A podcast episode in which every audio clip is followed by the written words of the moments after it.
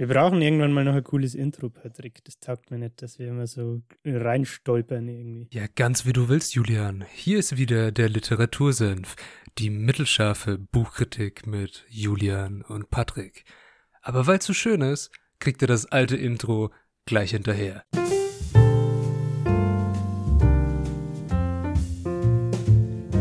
Herzlich willkommen zum Literatursenf mit Julian und Patrick.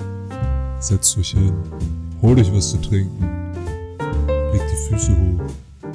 Ihr habt's euch verdient. Zieht euch aus, nicht so schüchtern und sperrt die Ohren auf, denn jetzt gibt's wieder mittelscharfe Literaturkritik. Viel Spaß!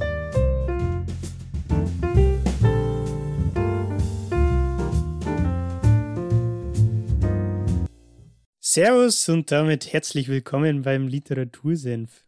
Wir sind heute in der Folge Nummer 21 und ich, der Julian, stelle heute ein Buch vor, das sich German Champion nennt und von Sebastian Vollmer verfasst wurde. Es geht dabei um die Geschichte seiner NFL-Karriere und das Ganze werde ich mit dem Patrick besprechen. Hallo Patrick, was geht ab? Hallo Julian, schönen Dank, dass du deinen Namen nochmal am Anfang wiederholt hast, ja. dass auch jeder weiß, wer du bist. Nee, ich, ich habe heute einen langen Arbeitstag hinter mir und bin, mein Modus ist so linkes Auge, rechte Hosentasche. Deswegen. Darum haben wir heute ein einfaches Thema und zwar Football. Ja, ja für uns ist einfach. ja, wahrscheinlich ja. nicht für jeden Zuhörer. Ne? Ein entspannendes Thema. Ja, auf jeden Fall. Ich würde mal einsteigen einfach mit dem Sebastian Vollmer direkt. Ähm, wer das ist, was er so macht und warum er dieses Buch geschrieben hat. Also der gute Mann ist ein 84er Baujahr. Nach meiner Rechnung, ich hoffe, ich habe mich nicht verrechnet, ist er 36 Jahre alt. Und der ist ehemaliger NFL-Spieler. Im Moment ist er auch äh, TV-Experte, Kommentator und Podcaster. Hat mit einem anderen deutschen ehemaligen NFL-Spieler, dem äh, Herrn Kuhn, jetzt ist mir der Vorname entfallen, wie heißen sie? Sebastian. Vollmer und Markus Kuhn. Danke. Markus Kuhn, genau, Markus Kuhn. Genau, die haben zusammen einen Podcast, die Vollmer und Kuhn Show. Okay. Ähm, ist ganz Geht's cool. bestimmt um Football, oder? Ja, tatsächlich. Höre ich ja. auch ab und zu rein. Ähm, Kommentieren die beiden nicht auch bei, bei der Zone? Yes. Also nicht bei Pro7 Max. Also es gibt ja zwei Möglichkeiten in Deutschland auf Deutsch Football zu gucken. Pro7 Max und The Zone. Also sie ja. sind bei The Zone, ne? Ja. Nee, soweit ich weiß, sind sie bei The Zone. Ich glaube, die ich haben. Ich habe sie noch nie gesehen. Letzte, letztes Jahr haben sie, glaube ich, dort immer Monday Night kommentiert. Ah, okay, das ist für die ganz hartgesottenen Nachts um zwei. Ja, das ist so, was der Herr Vollmer oder wie der Spitzname ist, Seabass im Moment macht.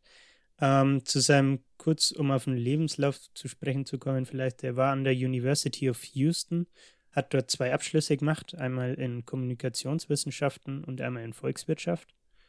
Er war in der NFL aktiv von 2009 bis 2016 und wurde im NFL Draft 2009 in der zweiten Runde von den New England Patriots äh, gepickt. Patrick, was ist der NFL Draft?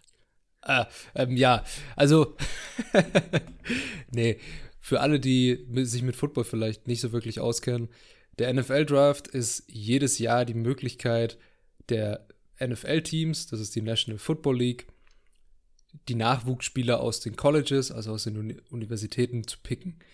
Dabei sind die Teams, die schlechter performt haben in der Saison davor, haben vorher einen Pick und können somit in der ersten Runde zum Beispiel die besten College-Spieler gleich schon rauspicken. Ich muss dazu sagen, es sind glaube ich, 196 oder knapp 200 Spieler, die gepickt werden von allen College-Spielern, die fertig sind mit der Uni. Also es ist eine sehr geringe Anzahl von Potenzial und Jugendspielern, die da rauskommen. Und da in der zweiten Runde gepickt zu werden, auch noch von den New England Patriots, das ist schon, ja, eine Ansage. Ja, kann man den Hut ziehen auf jeden Fall. Für einen deutschen Spieler ist immer, wenn ein deutscher Spieler im NFL-Draft gepickt wird, ist es sowieso immer ein großes Ereignis, weil. Kam noch nicht so oft vor, ne? Es kam noch nicht so oft vor und man muss das ein bisschen so vergleichen, wie die Ausbildung der Spieler ist. Also in ja. den USA fängst du schon im Alter von sechs Jahren mit Football an und dann wird Football kontinuierlich neben der Schule in den Schuleintag und in die Schule einfach mit integriert. Also dein Leben besteht dann aus Football, wenn du in die NFL willst. Und in Deutschland, naja, da ist Football immer noch ein Randsport, Hm. Den man höchstens mit vielleicht zwölf anfängt und bis man dann mal in den Kontakt geht, also wirkliches Football spielt, wo man sich tackelt, braucht schon bis 16. Manche Teams machen es früher, aber viele sind da dagegen, weil, naja, man weiß selber, man kann sich verletzen. Ja, Und auf jeden Fall. Dieser Unterschied, Unterschied ist schon heftig. Um das vielleicht nochmal kurz klar darzustellen, also das System in Amerika ist ja im Endeffekt so, dass du sowohl an der Highschool, äh, was wäre Highschool, sowas wie Realschule, Gymnasium bei uns, Ja, und dann am College auch, ähm, das wäre dann quasi Universität, ne? dass du da schon die Möglichkeit hast, neben der Schule oder neben dem Studium nebenher quasi, der Begriff ist Student Athlete äh, zu sein, also im Endeffekt, dass du Football spielst äh, neben der, neben der Schule, sage ich mal. Und ähm, das System ist quasi so, dass du dann Highschool-Football spätestens anfängst normalerweise, dann spielst du College und danach kommt eben dieser besagte Draft, von dem wir jetzt schon wieder ganz schön abgewichen sind. ja, ein bisschen, und ja, ne? beim Draft ist es so, dass es sieben Runden gibt äh, und es gibt in der NFL, also in dieser Liga, 32 Teams. Das heißt, ähm, jedes Team hat einen Pick pro Runde, sprich auf die sieben Runden kriegt jedes Team sieben Picks, ne? Ja, macht Sinn. Und dementsprechend können die NFL-Teams sich halt dann aus dem College ähm, die, ich sag mal, die Uni-Abgänger holen, die jetzt quasi den Sprung von, von der Universität in dieses, ins Profigeschäft machen und dann quasi hauptberuflich Footballspieler werden. So. Ich hoffe, das, das ist einleuchtend. Ja, also, äh, okay, wir beschäftigen uns damit sehr. Ich hoffe, ihr habt es alle verstanden. Wenn jemand da noch Nachfragen hat oder sonst was, gerne jederzeit. Aber das ist ja nicht der Hauptbestandteil des Buchs. Genau. Ähm, was ich zum, zum Herrn Vollmer noch sagen wollte, was ich zwei beeindruckende Zahlen fand. Einmal, sein Kampfgewicht während der Karriere waren 150 Kampfgewicht, schön. Ja, waren 150 Kilo und äh, 200 Kilo beim Bankdrücken elfmal gedrückt. Das sind Zahlen, die kann man, denke ich mal, so stehen lassen. Ja, das ist eine Ansage. Also, ja, ist ganz, ganz, ja, fast eineinhalb Mal das Körpergewicht. ganz schön surreal. hochdrücken. irgendwie. Das ist ein, wie ein Kommentator, ein deutscher Kommentator das mal gesagt hat, ähm, Schach mit Kühlschränken ist Football. Und er ist ein definitiv ein Kühlschrank. Ja. Ja. Jetzt tatsächlich nicht mehr, aber da kommen wir später noch drauf zu sprechen. Und was, was ich auch noch ganz interessant sind, fand, man kann ja bei den NFL-Spielern öffentlich die Verträge einsehen, die die ähm, haben. Da gibt es Okay, das, das wusste ich gar nicht. wie zum Beispiel spotrack.com, da habe ich die Zahlen näher, habe ich mir mal seine zwei Verträge, die er hatte, rausgesucht. Das eine war der Rookie-Vertrag. Ähm, um den Begriff Rookie noch kurz zu erklären, das ist im Endeffekt, wenn du eben den Sprung vom College in die NFL machst, ist deine erste Saison, die du in der NFL spielst, deine Rookie-Saison. Also ist quasi, wie, ne, ja, wie soll man sagen, gibt keinen deutschen Begriff dafür eigentlich, ne? Ja, die erste Saison. Die erste Saison einfach fertig. Ja. Genau. Und weil er Zweitrunden-Pick war, ähm, hat er in den ersten vier Jahren als Rookie schon drei Millionen verdient. Und danach, nach der Vertragsverlängerung, weil er eben einer der besten Spieler auf seiner Position war, hat er ähm, auf vier Jahre 16,7 Millionen bekommen. Sind Das ist eine Ansage, ja. also Zahlen, wo man auf jeden Fall äh, sorgenfrei in Rente gehen kann, würde ich sagen. Ja, weil du gesagt hast, er ist der Beste auf seiner Position oder einer der Besten gewesen. Was hat er denn gespielt? Ähm, also in der NFL hat er hauptsächlich äh, Right Tackle gespielt, später auch mal kurz Left Tackle.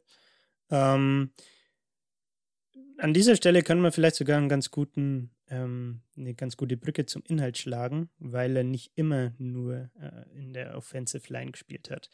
Also lass mal kurz auf die Story zu sprechen kommen und wie er in Deutschland überhaupt zum Thema Football gekommen ist. Ja. Und dann können wir auch kurz darauf eingehen, was er da für Positionen gespielt hat und so weiter. Also im Buch geht er im Endeffekt her und sagt, hey, er war schon immer draußen Kind und hat viel äh, Sport gemacht. Ähm, früher war das aber vor allem Schwimmen und Fußball spielen. Das meint man gar nicht. Also Schwimmen meint man gar nicht, wenn man Ja. ihn in seiner ja, aktiven Zeit gesehen hat, dass er jemals Schwimmer war. Ja, ja. Ja, das passt von, von der Körperstatur her nicht Nee, so. auf, auf keinen Fall. Ähm, genau, dann hat er aber zwei Jahre lang keinen Sport gemacht, weil sie umgezogen sind und er, ich weiß nicht, irgendwie hat er da keine Lust gehabt oder keinen Anschluss gefunden oder beides. Auf jeden Fall war er dann 16 Jahre alt und es kam ein Mitspieler, Mitschüler, Entschuldigung, äh, auf ihn zu in der Schule und meinte so, hey, hast du nicht Bock mal mit ins American Football Training zu kommen? Und er dachte sich so, ja, hört sich cool an, habe keine Ahnung davon, mache ich einfach mal, ne? Und dann ist er da auch mit zum Training gegangen, aber die Eindrücke, also es war, im Buch hat er es so rübergebracht, als wäre das eine ziemliche Dorfmannschaft gewesen. Und er meinte, die Eindrücke, die er da bekommen hat, haben ihm überhaupt nicht getaugt, weil der Trainer zu spät kam, die Spieler geraucht haben und insgesamt nur 15 Leute da waren, so ungefähr. Und Ja, gutes Kreisliga-Fußballteam scheinbar. ja, so ungefähr. Ja. Und dann hat er sich halt so mal bisschen Gedanken dazu gemacht und recherchiert und dann ist er eben drauf gekommen, hey, in Düsseldorf gibt es die Düsseldorfer Panthers. Ähm, und dann ist er da zum Training gegangen und hat da quasi zum Spielen angefangen. Was vielleicht ganz kurz hier nennenswert ist, dass nach Düsseldorf von seiner Heimatstadt aus zwei Stunden waren. Das, Also- ja, ist krass. Ganz, ganz stolze Anreise. Ich hoffe, ich erzähle keinen Sparen, aber irgendwie habe ich zwei Stunden im Kopf. Ich glaube, es waren zwei Stunden. Äh, Weißt du das Team, bei dem er dann wirklich das erste Mal dann hin ist, wo die Leute geraucht haben, Nee, Trainer kommt zu spät, Nee, keine da, Ahnung. da Vielleicht, ist er doch, leider nicht drauf eingegangen. vielleicht doch Freizeitbier danach. Wahrscheinlich eher acht Freizeitbier. Ja, kann schon sein. Das Bier gewinnt, Kreisliga. Genau, Ja, und Ja. dann fängt er eben auch in Düsseldorf an zu spielen und er hat zu der ähm, Zeit, ähm, um wieder auf die Positionen zurückzukommen, nicht nur in der Offensive Line, also in der Offensive äh, auf der Tackle-Position gespielt, sondern auch in der Defensive auf der Mhm. Defensive End-Position. Ähm, also sozusagen das Pendant, wenn man so will, ähm, in der Defensive. ja, das ist jetzt ein bisschen, also äh, um vielleicht kurz auf die Position einzugehen, Defense End ist eher auch eine Position, die einen sehr wendigen und schnellen Spieler fordert.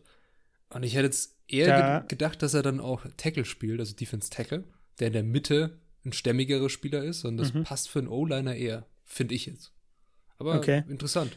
Da hat er aber auch noch keine 150 Kilo gehabt. Ne? Ja, okay, stimmt. Da war ja sagen. noch ein junger Kerl. Aber es ist natürlich, für, einen- für einen Jugendspieler ist es super, um kurz auf den Sport sprechen zu kommen, wenn er beide Seiten des Balles kennt, weil dann versteht er einfach viel besser, wenn er jetzt als O-Liner dasteht, hey, was macht denn der Defense End jetzt eigentlich? Ja. Wie denkt er, wo will der hin? Was guckt er bei mir an? Was kann ich ihm vielleicht zeigen, dass er drauf reinfällt? Ja, ja, auf jeden Fall. Du kannst dich halt dann in die Lage besser reinversetzen, ne? Ja, voll und ganz. Ja. Okay, also dann war er bei Düsseldorf, bei den Panthers. Ich glaube, die spielen immer noch GFL, aber da kenne ich mich nicht so aus. Weiß ich jetzt auch nicht, kann ich dir nicht Also sagen. äh, kurz, GFL ist die German Football League. Genau. Also in Anführungszeichen die Bundesliga für Ja, American genau. Football. äh, genau. Er ist dann, soweit ich weiß, von, also mit 16 hat er ungefähr angefangen und ist dann bis 19 auch bei Düsseldorf gewesen und irgendwann hatten sie ein Spiel und da waren, ich glaube, das war so irgendein Championship-Spiel sogar und da waren dann ein Haufen Scouts und so da und dann hat ihn der Coach von der University of Houston eben zugesehen und dann auch angesprochen. Und da kam eben das Thema Stipendium auf und so weiter. Er möchte jetzt gar nicht im Detail darauf eingehen, das geht ja im Buch darauf ein, falls jemand Interesse an, an Details da hat. Auf jeden Fall fällt dann halt die Entscheidung, hey, ich bin jetzt 19 Jahre alt und ich gehe jetzt nach Amerika ins Ausland, um da zu studieren und Football zu spielen. Und im Buch geht er da drauf Krasse ein, Entscheidung. Mhm, Im Buch geht er da auch drauf ein und sagt so, ja, er ist kein Mensch, der Entscheidungen sofort und aus dem Bauch raus trifft, sondern er analysiert so Sachen gern und deswegen war halt dieser Umzug in die USA mit seinen 19 Jahren ziemlich krasser Schritt. Und kleine Anekdote vielleicht, er hat von einem Mentor, ich glaube, das war ein Coach von aus dem, aus dem Trainerstab von äh, Düsseldorf, hat er so eine Postkarte bekommen, die er heute noch hat, wo drauf stand, ja, ein Schiff im Hafen ist sicher, doch dafür werden Schiffe nicht gebaut. Und es ziemlich cheesy, ne? Ziemlich blöder Spruch eigentlich, aber er meinte halt, so Leute wie seine Eltern oder diese Coaches haben ihn dann halt quasi im Endeffekt dazu ermutigt, doch alleine jetzt in, in, in dieses fremde Land aufzubrechen, mhm. äh, wo er die Sprache auch noch nicht wirklich konnte. Und da eben sein, ja, seinen Football-Traum, sage ich mal, zu verfolgen. Genau. Dann das nächste Kapitel, auf das ich eingehen möchte, ist, er hat sein Buch Der steinige Weg zum Draft 2009 genannt. Also Draft hat man ja vorhin schon, da werden die College-Spieler von den NFL-Teams gepickt. Und da geht er eben auf so, ich sag mal, dieses Studentenleben halt mit ein. Ne? Also er ist jetzt neu in den USA, hat das Problem Sprachbarriere und er ist eben Student Athlete. Also er hat ein Stipendium bekommen und das Prinzip hinter diesem Football-Stipendien ist halt im Endeffekt, hey, die spielen Football für dieses ähm, Team, für diese College-Mannschaft, ähm, in, die, in seinem Fall eben von der University of Houston. Und in Anführungszeichen, er studiert nebenher eigentlich quasi. Ja, vielleicht um das ganze System, was auch so Colleges, die vor allem großes Sportprogramm haben, wie jetzt so ein Football College, die verdienen damit sehr viel Geld.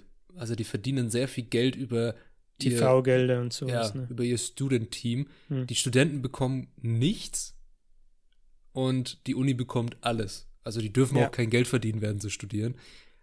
Aber das Studieren an einer amerikanischen Universität ist sehr teuer. Also da zahlt man bis zu 20.000 Dollar pro Semester.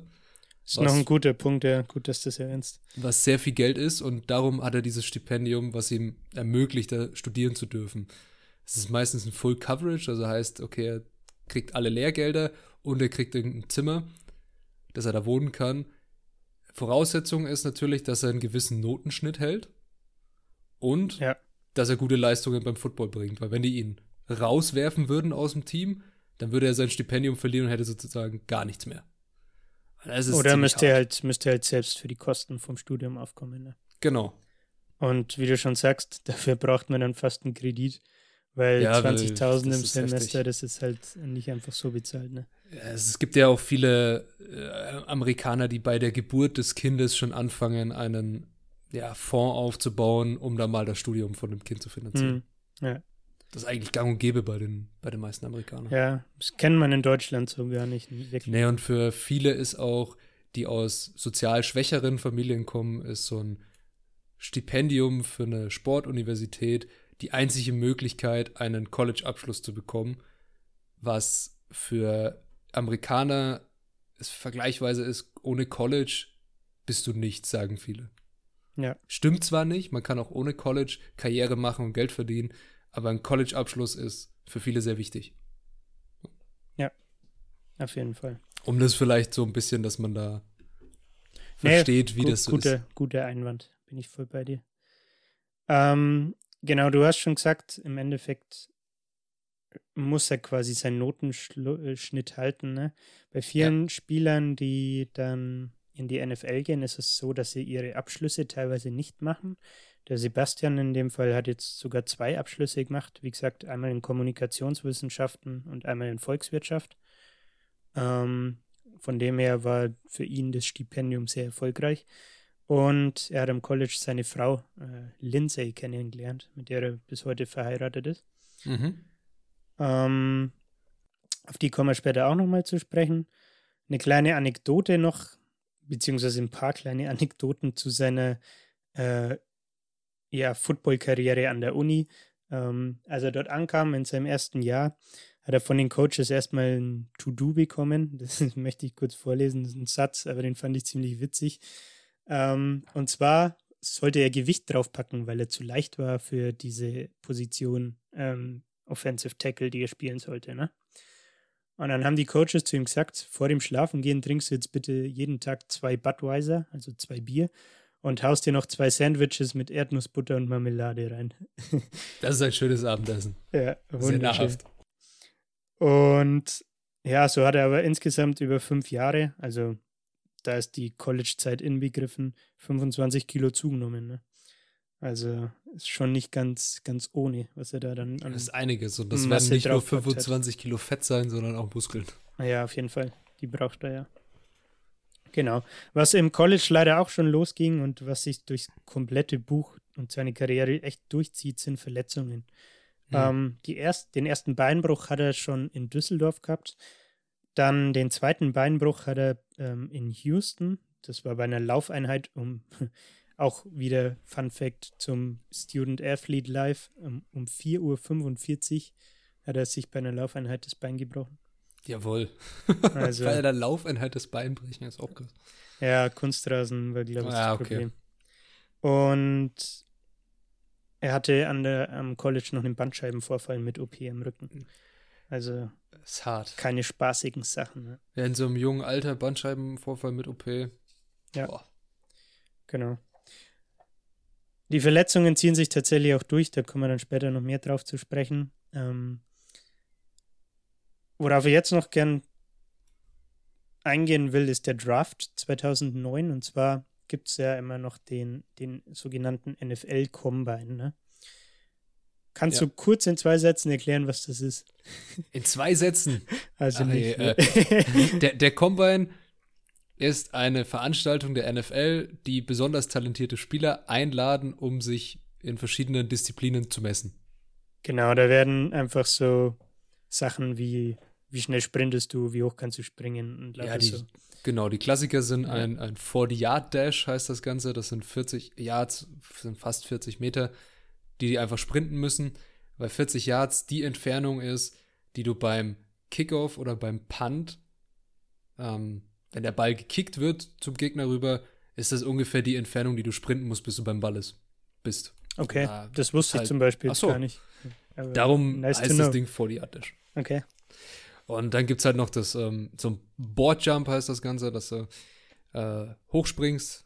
Ah ne, Boardjump war das, wo du Broadjump Weit, meinst du? Ja, genau, ein, ja. Weit, ein Weitsprung aus dem Stand. Dann gibt es noch einen, wo man einfach nach oben springt und der Klassiker, was für den Sebastian wahrscheinlich das mit das Wichtigste war, ähm, Bankdrücken.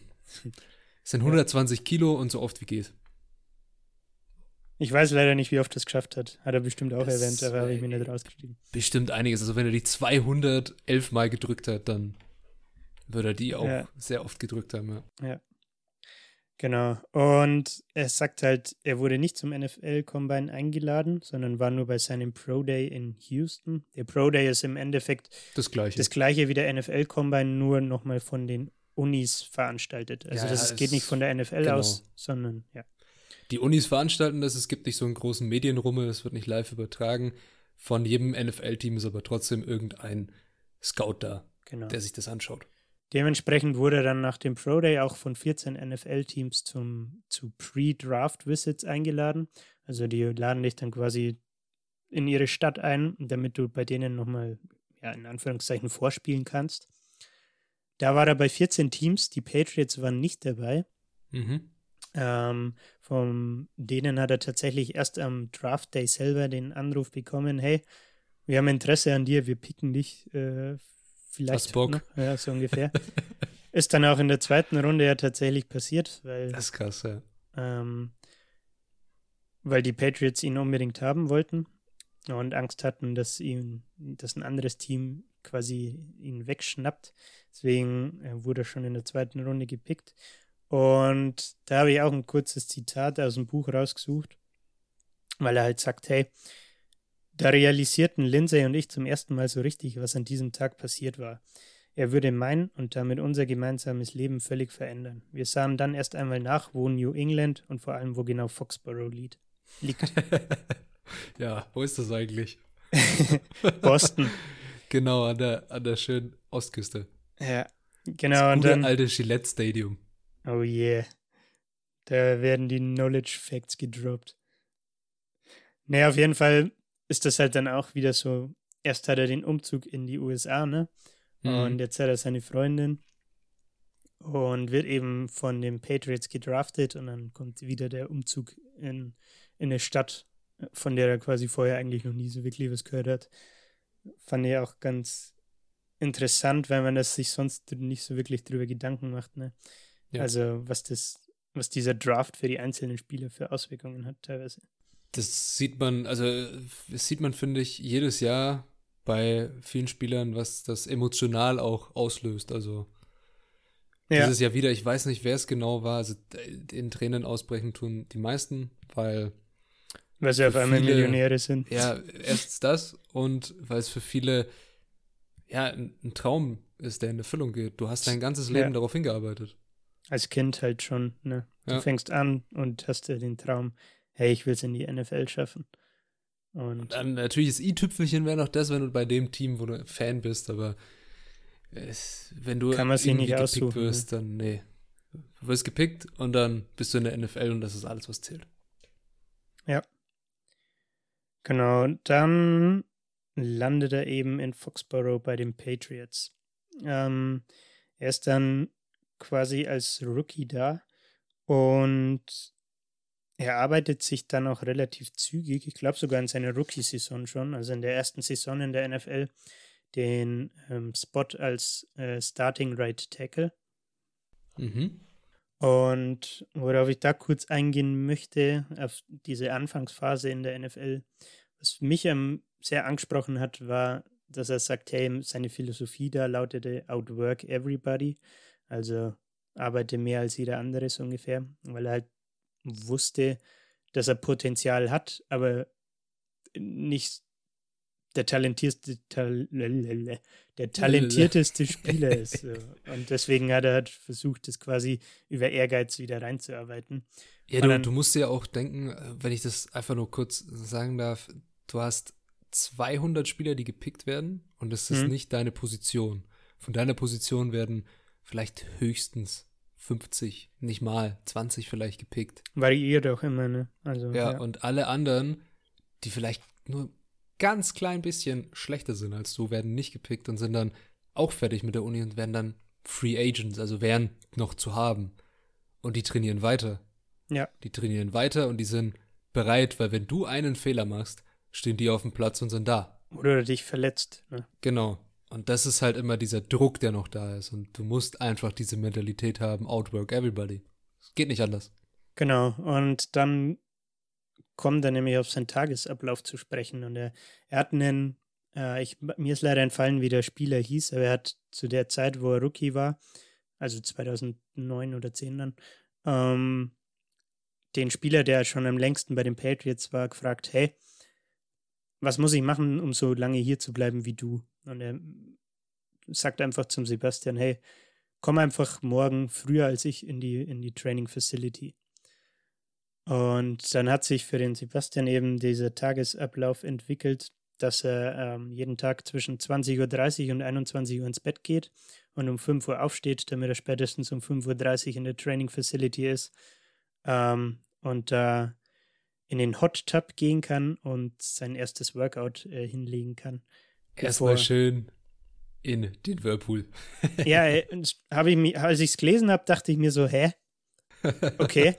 Und dann hat er erklärt, warum, und dann dachte ich mir, oh ja, macht eigentlich Sinn, ne? Ja, um die Muskeln aufzulockern, oder? Erstens das, während der Saison bist du natürlich, Immer verspannt. genau, deswegen lockert es die Muskeln vorm Workout schon mal so ein bisschen, damit du quasi wieder, ja, lockerer in, in den Tag starten kannst. Und ähm, wir dürfen ja nicht vergessen, dass er in Boston ist und NFL-Saison von September bis Februar geht, ne? Oh, Boston ist scheißkalt, ja.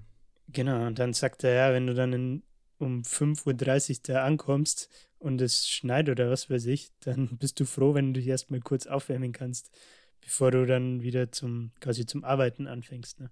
Mhm. Deswegen hatte das für ihn eigentlich nur, war eine Win-Win-Situation und er konnte erstmal im Hot Tub chillen. Genau. Warum geht er schon um 20.30 Uhr, 21 Uhr ins Bett? Weil er sagt, hey, acht Stunden Schlaf sind wichtig. Deswegen schaue ich abends lieber weniger Netflix und gehe halt früher ins Bett, damit ich meinen Schlaf bekomme. Ne? Fand ich auch einen ziemlich, ja, wie soll ich sagen, beeindruckenden, ich weiß nicht, ob beeindruckend das richtige Wort ist, aber beeindruckenden Aspekt, weil nicht jeder, glaube ich, bereit wäre, um neun jeden Abend ins Bett zu gehen. Ne? Also, so für, um diese Mentalität von NFL-Spielern nochmal so, ja, aufzuf oder nochmal zu vertiefen. Wenn ihr da Interesse habt, wenn ihr jetzt zuhört und denkt, hey, krass, der geht jeden Abend um die Zeit ins Bett und geht dann in der Früh um fünf trainieren. es gibt auch sehr viele Videos von anderen Spielern, die auch ganz heftige Trainingseinheiten durchziehen und eine, ja, eine, auch eine ganz krasse Mentalität haben, wie zum Beispiel James Harrison, den kennst du bestimmt auch noch. Mhm. Leider Ist schon aber aufgehört Rente, zu spielen. ne? Ja. Ja, hat auch schon leider aufgehört. Aber da gibt es auf YouTube auch eine echt coole, ja, kleine NFL-Doku über seine Trainingseinheiten. Das könnt ihr euch gerne mal anschauen. Das ist Oder- echt cool. Äh, wie, wie heißt denn das, was auf, ich glaube, Amazon mit den Panthers war? Ist das All, or Nothing? Ja. Ja. Da erinnere ich mich an eine Szene mit dem Tyrant, ich glaube, dem Greg Olson oder so, ähm, wo er in der Früh auch eben um fünf oder was sich ins Auto hockt und in die Training Facility fährt. Und es ist halt im Endeffekt das gleiche in Grün, ne? Also das, ja, das äh, All or Nothing ist auch mit den Panthers ist sehenswert, auch um die Outfit von, Outfits von Cam Newton mal zu sehen. Der bunte Vogel. Wie er mit einem wunderschönen äh, Paradiesvogel-Outfit in so einem alte Leute-Scooter morgens um fünf durch die Stadt fährt. Richtig Toll. cruisen. Ja, aber weiter zum Buch. Jawohl. Ein Kapitel heißt, äh, ich spüre meine Füße nicht mehr. Und da dachte ich mir so, hä? Glaube ich Okay. als O-Liner, glaube ich. Und im Endeffekt äh, ist es so ungefähr Jahr zwei bis vier seiner NFL-Karriere. Mhm. Und ähm, im zweiten Jahr hat er tatsächlich die All-Pro-Auszeichnung bekommen. Da kommen wir wieder darauf zurück, was wir am Anfang schon gesagt haben. Er war einer der besten Spieler auf seiner Position. Und diese All-Pro-Auszeichnung ist halt quasi so eine Auszeichnung. Ich glaube, von der Player Association oder so. Ich weiß nicht genau, von wem die kommt. Aber auf jeden Fall werden da halt quasi die Leute auf ihrer Position, die in der Liga am besten spielen, dafür ausgezeichnet. Und das ist halt wie so ein, ja, wie ein Ritterschlag, weil du dann, ich sag mal, deinen Wert bewiesen hast, ne? Und als Stammsp äh, als Stammstil, ich kann echt nicht sprechen, ne? Als Stammspieler etabliert bist, wollte ich sagen. So. Ja, All-Pro ist ähm, eine Auszeichnung von der NFL oder von der, auch wo es gesagt hat, Player Association. Ob du deinen Platz als Starter damit verteidigt hast, das kommt dann halt noch immer aufs Team an. Aber es zeigt das auf jeden Fall. Aber ich, hast, ich ne? meine jetzt auch, wenn ein anderes Team vielleicht dann, Klar, wenn du gekündigt wirst oder so, ein anderes Team schaut sich dein, dein, deine Stats an und sieht, hey, der Ja. ist All-Pro, dann ist das schon mal okay, der kann, der kann starten, der hat das Zeug dazu, so ungefähr. Ne? Das wollte ich damit, glaube ich, ausdrücken. jo. Genau. Was ich witzig fand, ähm, war das Thema Fat Fridays. Geht da kurz drauf ein, im Endeffekt, um die Moral während der Saison hochzuhalten, hatten sie immer freitags ähm, ja, einfach gemütliches Beisammensein abends, wo es irgendwas Fettiges zum Essen gab. Fand- Hat sich die O-Line gefreut, ja. ja, das musste ich kurz erwähnen, weil ich das witzig fand. Ähm, ja, und dann geht es leider schon mit äh, Verletzungen weiter. Ich habe mir das mal rausgeschrieben und aufgelistet, weil sonst könnte ich das, glaube ich, gar nicht aufzählen. Aber nur um mal eine Idee davon zu kriegen, was NFL-Spieler ihrem Körper antun, möchte ich das mal kurz durchgehen. Und zwar, wie gesagt, sind wir Jahr zwei bis vier, also Saison 2, 3 und 4 sind drei, drei Jahre. Hat sich in der Zeit eine Rückenverletzung zugezogen und mit Entzündungshämmern und unzähligen Spritzen gespielt, hatte deswegen dann eine OP am Rücken, nach der er seine Füße nicht mehr gespürt hat. Ähm, das Gefühl kam dann wieder, nur seine zwei großen Zehen spürt er bis heute nicht mehr, die sind immer noch taub. Ähm, er hat sich das Kahnbein gebrochen, das ist im, im Bein irgendein Knochen. Okay, ich wusste nicht mal, dass es ein Kahnbein gibt, aber man kann sich's brechen. Cool. Ja. hat sich das rechte hintere Kreuzband zersägt und Aua. hat sich im linken Kniegelenk ein Stück Knorpel rausgerissen, was auch eine OP zur, ja. zur Folge hatte. Schön. Ja. Und damit hören die Verletzungen halt nicht auf, sondern es geht dann immer noch weiter. Also die Karriere von ihm in der NFL ging acht Jahre lang. Und später komme ich nochmal auf die Verletzungen zu sprechen, weil dann äh, kriegt man nochmal eine, eine bessere Vorstellung, wie krass das eigentlich ist. Ähm, möchte ich jetzt aber nicht unbedingt vorhernehmen, äh, vorwegnehmen. Wir haben vorhin schon die, die Lindsay, seine Frau, angesprochen, ne? Mhm. ein Kapitel im Buch ist Meine Frau als Krankenschwester. und er sagt halt, ja, dadurch, dass er zu viel verletzt ist und zu viele OPs hat und so weiter, ähm, lernt seine Frau im Endeffekt, ihn zu pflegen und so weiter, wenn er aus einer, aus einer OP rauskommt und irgendwelche Verbände oder so hat, dass sie ihm die wechselt und so. Und ja, dass sie ihm quasi in diesem Aspekt zur Seite steht. Ich habe mal kurz ein Zitat dazu rausgesucht, wie es ihm während der Saison denn in der Regel so ging nach dem Aufwachen. Mhm. Als Profi wachte ich beispielsweise jeden Morgen auf und brauchte einige Zeit, bis ich aus dem Bett kam. Meine Knochen taten weh, Arthrose hatte mehr oder weniger alle meine Gelenke im Körper befallen, und so musste ich morgens erst einmal ganz tief durchatmen.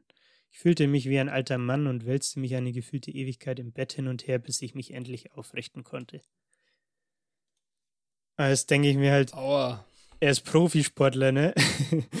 und Ja. fühlt sich in der Früh wie ein alter Mann. Das ist Äh, schon ah. krass. Ja, ich, ich weiß nicht, bei welchem Video oder welcher Artikel das war, den ich mal gelesen habe. Da ging es auch drum, also NFL-Spieler verdienen ja einen Haufen Geld. Wir haben ja gesehen, 16,7 Millionen, Hm. vier Jahre, viel, viel Geld. Manche verdienen noch viel, viel mehr. Und irgendjemand von diesen NFL-Spielern hat mal gesagt, ja, okay, aber muss doch überlegen, in mein Training neben der Saison und in dieses ganze, naja, Reha, Massagen und dass du halt einfach fit bleibst, geht so viel Geld weg, das könntest du mit einem normalen Job nicht auffangen. Ja, klar. Also, was man ja auch sieht, wie viele Verletzungen er hat und er muss ja auch neben der Saison fit bleiben. Ja, krass.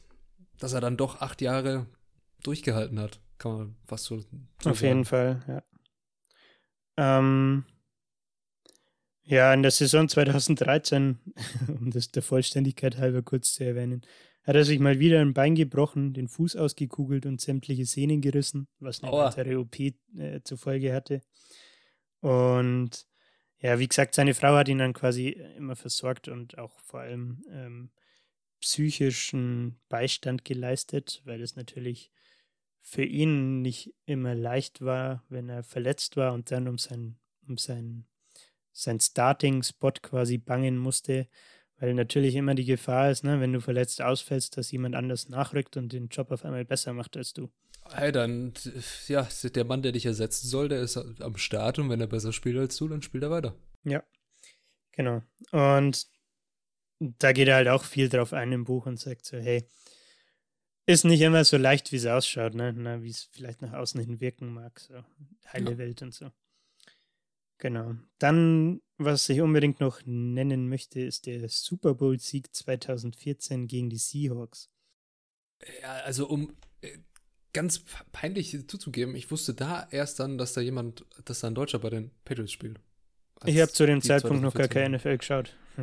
Ja, das war das, ich glaube, das war der Sieg, ähm, wo die Seahawks sich an der einen Yard, also an der, kurz vor der Endzone, da muss der Ball nämlich rein, um Punkte zu machen, gedacht haben, okay, wir laufen nicht den Ball, sondern wir werfen ihn und die haben dann eine Interception geworfen. Das ist, wenn der Gegner den Ball abfängt und damit dann verloren.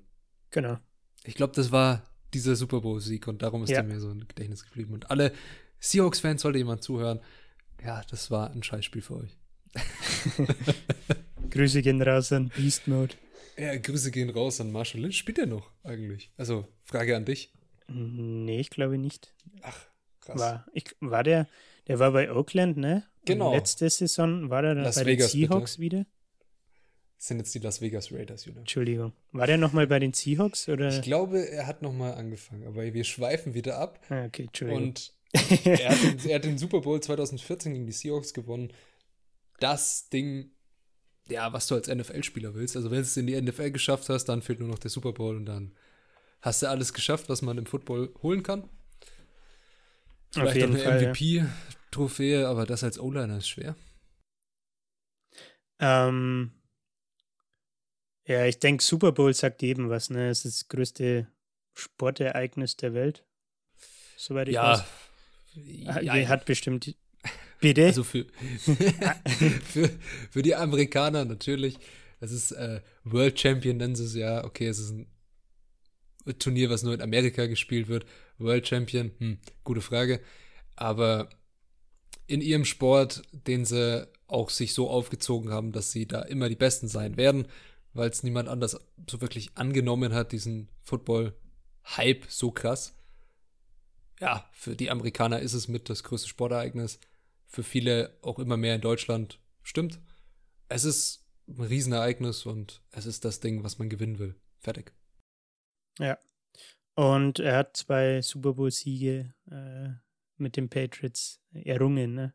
Ja. Bei dem zweiten gegen die Atlanta Falcons hat er selber nicht gespielt, aber er war halt Teil vom Team. Ne? Also ich glaube, da ist er verletzungsbedingt, Überraschung, ausgefallen. Ja. Und jo. Auch ein, auch ein geiles Spiel. Ein sehr, ein 28-3 oder was? was? Ja, mehr braucht man dazu nicht sagen. 28-3, wenn es euch interessiert und ihr wisst es nicht, ihr könnt Kleiner Fun Fact: ähm, Die Spieler, wie kommen ja, wenn sie den Super Bowl als Team gewinnen, immer so äh, Ringe, ne? Ja. Und er meinte im Buch, ja, die Ringe, wie kommst du dann überreicht? Und in diesem Fall haben sie es, glaube ich, auf dem Anwesen vom Owner, also vom Robert Kraft, ähm, Mhm. bekommen. Und die Ringe waren dann in so einer Schatulle, wo so ein Zahlenschloss dran war, ne? Mhm. Und keiner hat die, die Schatullen aufbekommen, weil es ein dreistelliger Zahlencode war. 28-3. Genau, der Zahlencode Wow. war 283. das fand ich weird flex, aber Oh, ja, das ist schon, das ist schon ziemlich gemein, ja. fand ich witzig. Okay. Ja. Dann kommen wir mal zurück. So, was, was möchte ich noch erwähnen?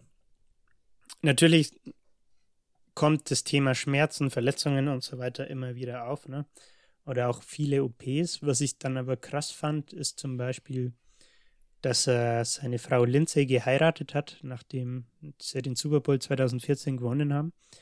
Und sind dafür in die Karibik geflogen. Und Flitterwochen hat er gemeint, wären zwar cool gewesen, aber ihm war die Reha wichtiger, weil er mal wieder eine OP hatte. Ich glaube, diesmal an der Schulter. Und deswegen ist er einen Tag nach der Hochzeit wieder nach Boston geflogen, damit er die, Re äh, damit er die Reha starten kann und sich so schnell wie möglich quasi auf die kommende Saison äh, fokussieren kann und dass er da wieder fit ist.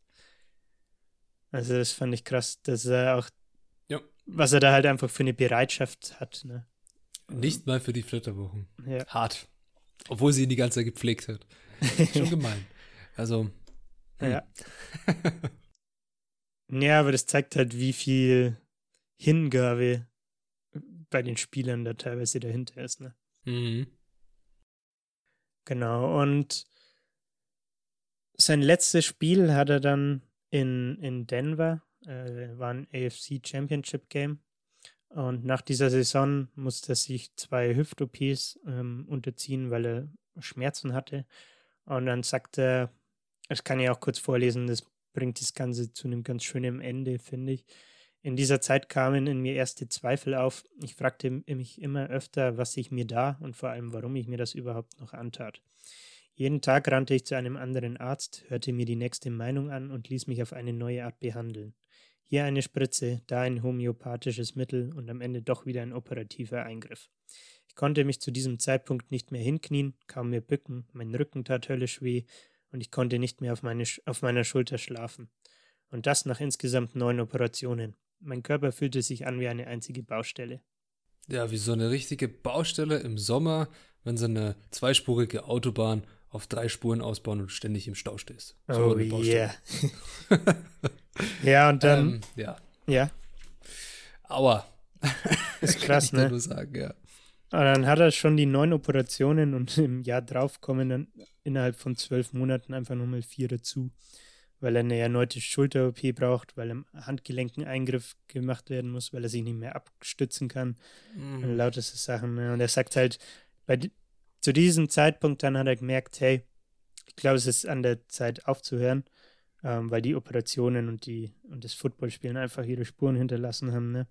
Er wusste Mhm. zu dem Zeitpunkt auch schon, dass er mal ein kü- künstliches Hüft- und Schultergelenk brauchen wird. Scheiße.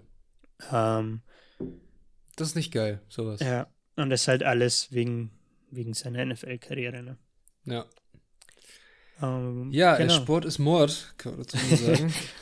Ja. Im wahrsten Sinne des Wortes. Also, vielleicht für die Leute, die jetzt bis jetzt zugehört haben und sich ganz gedacht, wieso verletzt der Kerl sich eigentlich so viel und wieso lässt er sich über sich ergehen? Das liegt an seiner Position. Also, die Position, die er spielt als Right Tackle oder als Offense Lineman, ist. Ein Kumpel von mir hat das mal ganz gut zusammengefasst, was ein Offense Lineman eigentlich ist. Es ist einer, der den ganzen Tag in dem Spiel auf diesem Feld steht, um Schmerzen für jemand anders auszuhalten. Was anders macht er nicht. Für den Quarterback, ne? Stellt euch vor, ihr seid ja auch 150 Kilo schwer, zwei Meter groß und vor euch steht ein Kerl, der ist genauso wie ihr. 150 Kilo schwer, zwei Meter groß und alles, was der will, ist durch euch durchrennen. Und das macht er den ganzen Tag. Der rennt den ganzen Tag in euch rein. Und ihr müsst ihn aufhalten. Da verletzt Ja. man sich. Ja, nicht nur, dass die ineinander laufen, sondern oft gibt es ja dann auch so ein Getümmel, wenn, wenn Genau. der Running Back irgendwo durchschießt oder so. Und dann fällt mal so ein 150 Kilo Mann in dein Knie rein oder was. Ah, dann Ja. ist halt, verabschiedet sich das Knie auch mal schnell oder sowas, ne? Ja, es, äh, um zu den Kühlschränken zurückzukommen, es ist Kühlschränke, die ineinander rennen. Mit viel Kraft. Das ist Shepard. Und es gibt immer Verschleiß. Also ein bisschen Verschleiß ist immer, ne? Wo Covid wird, fallen. Spar. Genau. Ja. Genau. ja, aber äh, um Ja. auf das Buch vielleicht zurückzukommen, wie hat dir das Buch gefallen? Wie ist es, für wen ist es interessant? Und wenn ich das jetzt lesen würde, fände ich es cool. ich glaube, du würdest es schon cool finden, weil du halt dazu vollen Bezug hast, ne? Ich weiß nicht, ob es jeder cool finden würde. Punkt. Ja, für wen ist das Buch ob, ob, ja, ich würde sagen, für Football-Interessierte, Mhm. zum Beispiel äh, Matty, Grüße gehen raus, der alte Patriots-Fan, den Okay. wird es, glaube ich, schon zum Beispiel taugen, weil er eben die Affinität zu den Pets hat und man Also auch man- viele, ja. viele Hintergrundinfos kriegt, auf die ich jetzt halt nicht eingegangen bin. So wie zum Beispiel die, die Super Bowl ähm, Tage, nenne ich es, oder die Wochenenden. So wie, wie läuft es ab? Was machen sie da alles? Wie, wie ist der Tagesablauf von den Spielern? So was für Meetings haben die? Was im Buch auch genannt wird, sind die, ähm, die Prinzipien von den Patriots. Also Mhm. eins, um eins kurz zu nennen, das kennt wahrscheinlich jeder Football-Fan, ist Do Your Job. ja. Es gibt acht Stück bei den Patriots davon, die auf die geht er ein, so warum, warum die wichtig sind, lauter so Sachen. Und ja, ist auf jeden Fall inspirierend einerseits, weil, weil er halt seinen Traum gelebt hat. Er sagt auch selber, er hat in dem Sport alles erreicht. Er hat zwei Super Bowls gewonnen, einen verloren. Ähm, hat immer 100% Einsatz gegeben, hat acht Jahre in der Liga ausgehalten, obwohl der Durchschnitt nur drei Jahre aushält. Äh, ich denke, aushalten ist das richtige Wort. Ja, ja, also wenn man die ganzen OPs jetzt hier hört, ja. Und ja, was ich auch inspirierend fand, ist, dass er zum Schluss sagt, hey, als er entschlossen hat, ich höre jetzt auf, hat er gemerkt, die, also er wusste die ganze Zeit schon, dass die 150 Kilo für seinen Körper nicht gut sind, weil das halt auf die Gelenke geht und so, ne? Mhm. Deswegen hat er dann gesagt zu seinem Karriereende, hey, suche mir jetzt Ernährungsberater und versuche wieder fit zu werden, ne? Und beziehungsweise, wie soll ich sagen, gesund fit zu werden und nicht so auf Masse aus, ausgerichtet zu auf Kühlschrank ausgerichtet zu sein, ne? Kein Kühlschrank mehr. Ja. Und deswegen sagt er zum Beispiel, hey, er geht immer noch jeden Tag morgens um fünf ins Gym. Ähm, hat er schon während seiner Karriere so gemacht, macht er jetzt immer noch, weil es für ihn einfach wichtig ist, dass er schon was für sich selbst getan hat, bevor der Tag startet und weil er produktiv sein will und das für seine Psyche und für seine Physis auch braucht, weil er sagt, hey, aufs äh, Thema Physis ähm, bezogen, er möchte so lange wie möglich rauszögern, dass er eben sein künstliches äh, Gelenk im, äh, in der Schulter und im, in der Hüfte braucht. Ne? Ja, das ist dann natürlich sehr wichtig, dass Ja. du dich weiter fit hältst und sehr viel so Krankengymnastikübungen auch machst, so Reha-Sportmäßig. Ja. Hast du mal ein aktuelles Bild von ihm gesehen auf Instagram oder so? Der gute Mann ist ripped. man, sieht nicht, man sieht nicht mehr, dass Tim O-Line gespielt hat. Also, Krass. Er hat den, er hat den. Wandel geschafft. ja, schicke ich dir nachher mal, wenn ich dran denke. Also, Ja, sehr gerne. Werde ich mir anschauen.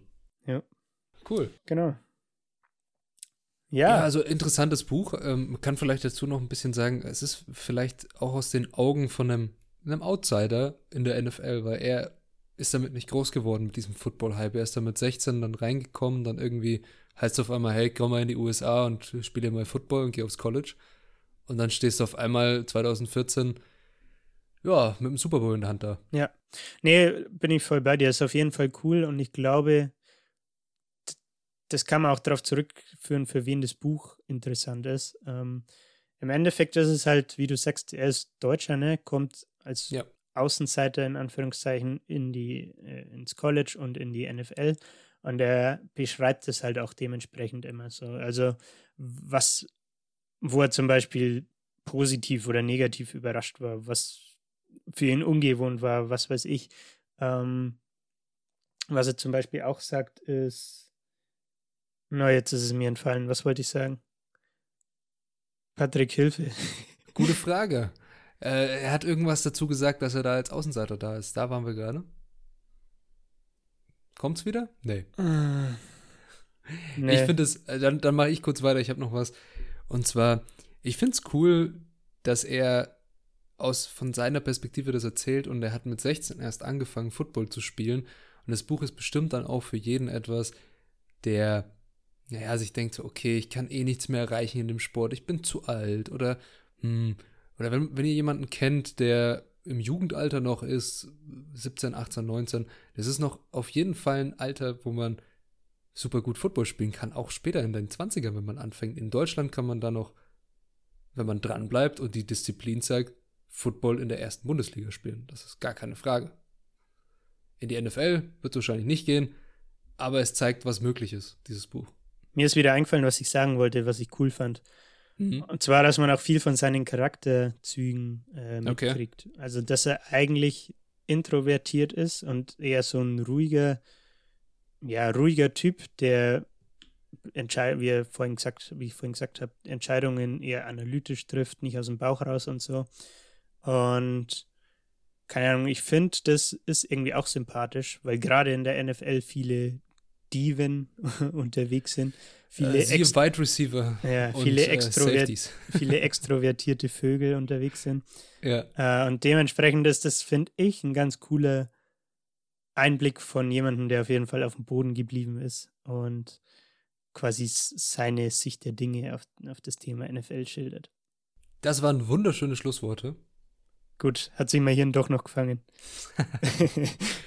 Ja, ähm, ich weiß nicht, hast du noch was dazuzufügen zu dem Buch? Hinzuzufügen? ist auf jeden Fall ein erfrischender Read, was sagt man, ein erfrischendes Buch für zwischendurch. Mhm. Ähm, ist auch ziemlich überschaubar, sind 192 Seiten. Danke für die Hilfe. Ähm, 192 Seiten und dementsprechend ist es jetzt kein dicker Schinken, dem, durch den man sich durchkämpfen muss, sondern man kann es schön flüssig durchlesen und kriegt echt coole Einblicke. Zu einem oder zwei Budweiser und einem Erdnussbutter-Marmeladen-Sandwich passt es auf jeden Fall. Peanut Butter Jelly Time. Und, Wenn ihr andere sehr interessante Ernährungsgewohnheiten von NFL-Spielern oder daran Interesse habt, es gab einen Rookie dieses Jahr beim Draft, der kommt hat der einen Todesshake. richtig, richtig geilen Shake sich gemacht. Aber ich sage euch nicht, aus was er besteht. Vielleicht verlinken wir es euch und ihr könnt es dann anschauen, weil das ist mir jetzt zu eklig und das will ich nicht auf Audiospur haben. ich schon. es muss auf jeden Fall Gatorade mit rein. Es muss Und Gatorade Eier. mit rein und sieben Eier. Ganz wichtig, sieben Eier. Aber was noch dazu kommt, was das Ganze noch viel leckerer macht, das könnt ihr euch selber ja. Okay. Ja, ähm, vielleicht ein kurzer Ausblick zur nächsten Folge. Jetzt waren wir beim Sport. Letzte Woche gab es ein bisschen Märchen. Und nächste Woche gehen wir wieder zurück zu den Anfängen von den Büchern, die ich vorgestellt habe. Und zwar zu einem Thriller. Zu einem Autor, der für mich der beste, ja, true, nicht True Crime, sondern Crime-Autor, den es gibt, ist.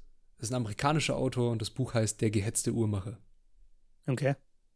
Ja, seid gespannt. Und von mir gibt's nur Danke fürs Zuhören. Bis nächste Woche. Haut's rein. Auch von mir danke fürs Hören. Macht's es gut. Wir hören uns am Sonntag. Hat's nein. Servus.